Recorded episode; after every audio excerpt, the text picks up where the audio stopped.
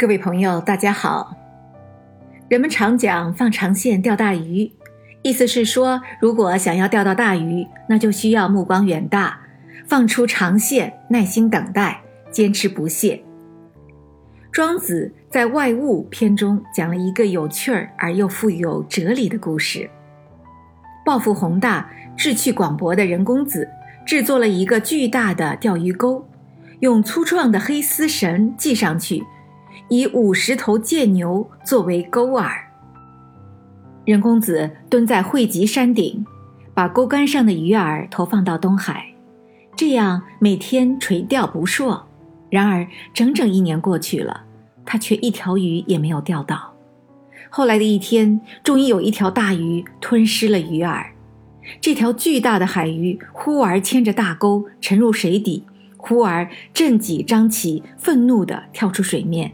一时间，只见波涛如山，海水正大，嘶吼声如同鬼哭狼嚎。千里方圆的人们听闻之下，莫不心惊肉跳。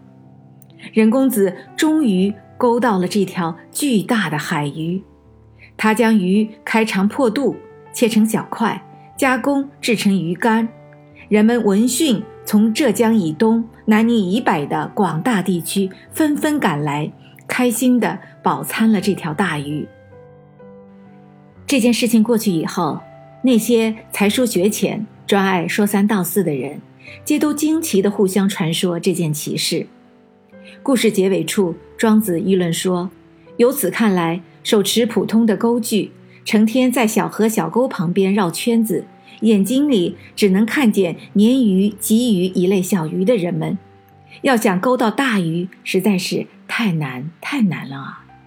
那些发表了肤浅的议论，却又希望获得高明美誉的人，他们离深明大义、洞彻世事的思想境界也是相距很远很远啊！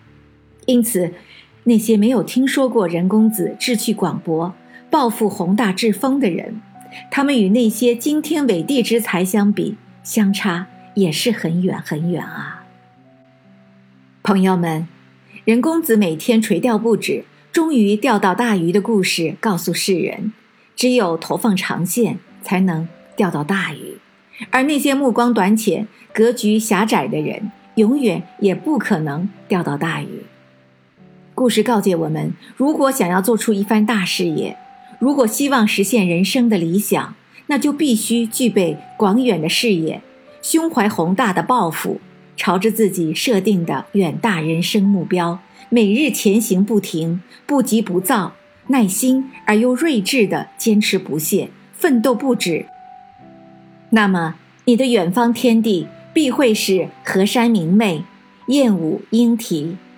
朋友们，请记住，放长线，钓大鱼。我是燕平，感谢收听清河漫谈，我们下次再见。